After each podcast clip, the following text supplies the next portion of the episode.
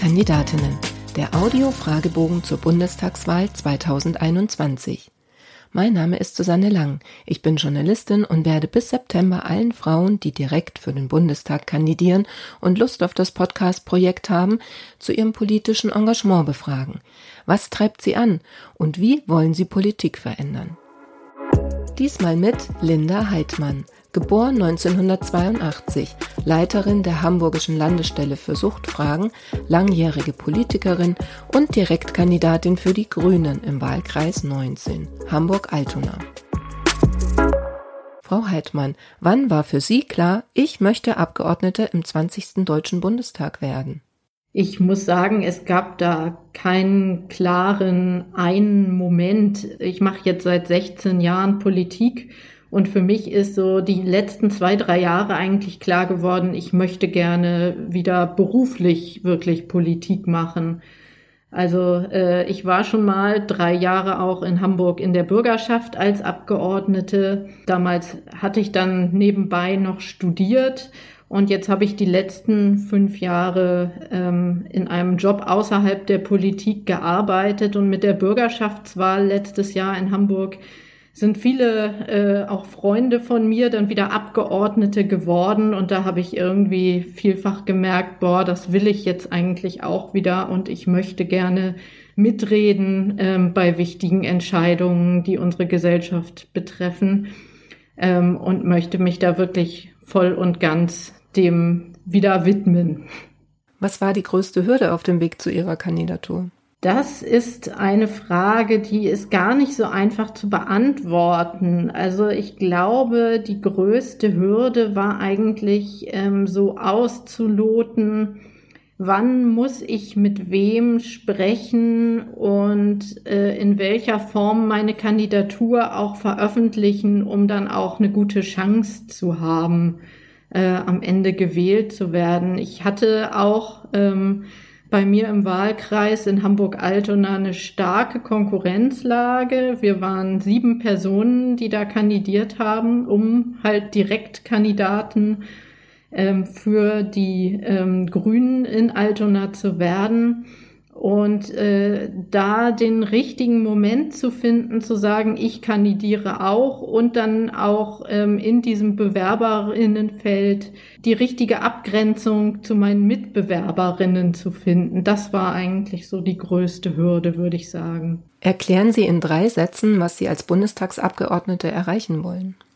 Ich möchte, äh, dass Solidarität und Gerechtigkeit in unserer Gesellschaft einen höheren Stellenwert bekommen und ähm, ich möchte das gerne auch wirklich anhand von Beispielen und Entscheidungen für die Menschen konkret machen und erklären, wie das aus meiner Sicht gehen kann. Und zwar an vielen kleinen Beispielen und an vielen Stellen.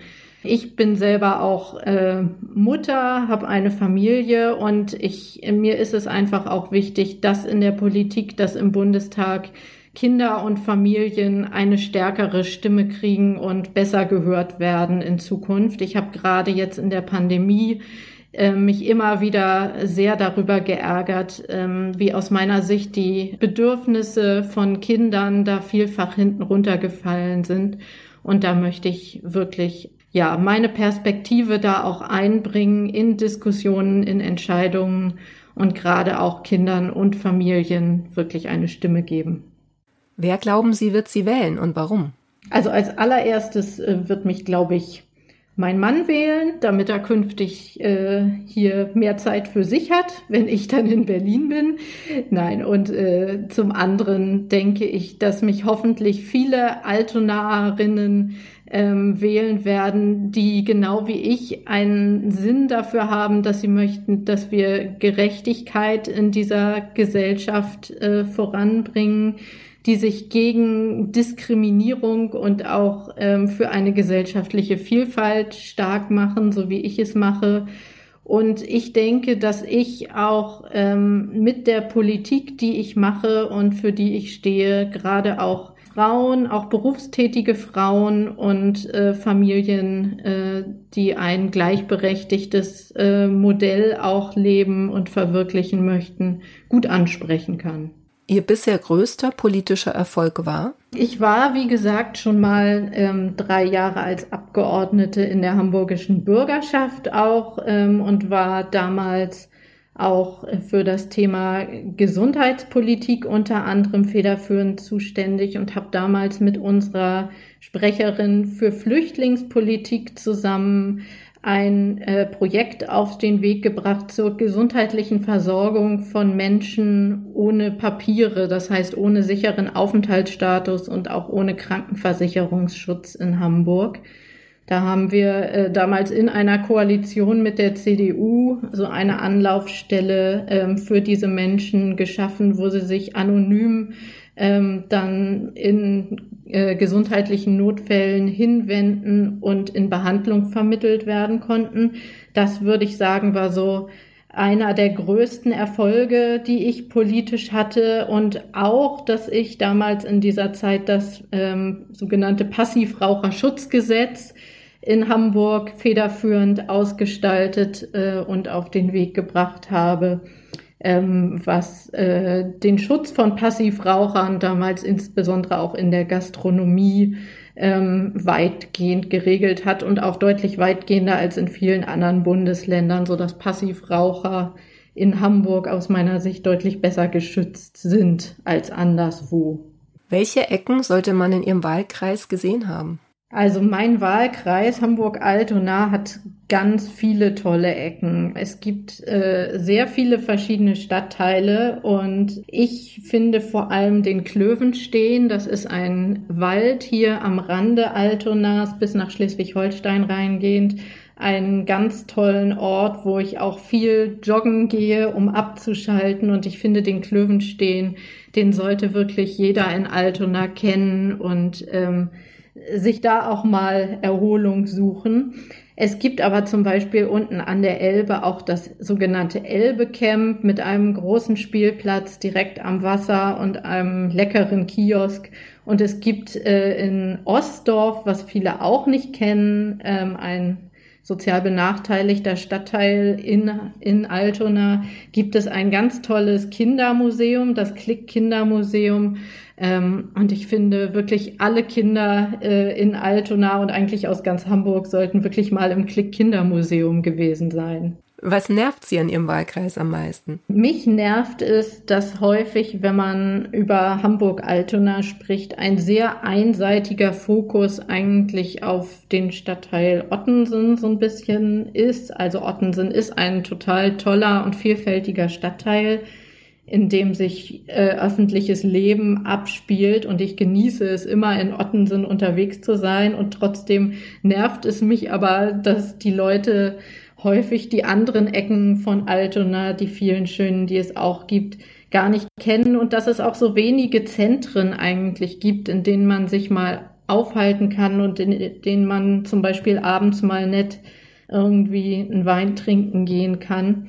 Ähm, da würde ich mir fast ein bisschen mehr ja, öffentliches Leben auch in anderen Ecken von Altona wünschen. Wenn Sie noch einmal jemand danach fragt, wie Sie das Mandat mit dem Privatleben vereinbaren wollen, dann? Dann sage ich demjenigen ehrlich gesagt, dass ich die Frage nicht verstehe, weil ich finde, ein Mandat im Bundestag ist eigentlich ähm, es ist wie bei jedem anderen Job. Man muss Räume für sich, glaube ich, finden. Man muss sich abgrenzen können, auch äh, um das langfristig ähm, durchzuhalten.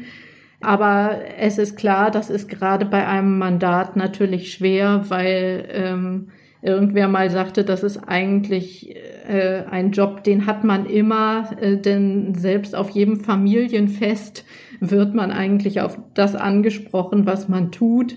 Und deshalb ist es wirklich ähm, wichtig, glaube ich, dass man sich private Räume schafft und sich auch bewusst äh, in der ein oder anderen Minute dann mal abgrenzen kann. Ob auf Twitter oder am Wahlkampfstand, was war das Dümmste, das Sie im Zusammenhang mit Ihrem politischen Engagement bisher gehört haben? Och, das kann ich gar nicht so richtig sagen. Ähm, was mich sehr stark ärgert, ist, wenn man immer wieder von Leuten gesagt kriegt, man würde doch Politik nur wegen irgendwelcher Privilegien oder ähm, Karriereaussichten machen. Ich glaube, jeder, der Politik macht, weiß, dass das damit verbunden ist, dass man sehr viel Zeit ehrenamtlich da reinsteckt und dass man wirklich sehr von dem überzeugt sein muss, auch was man da tut.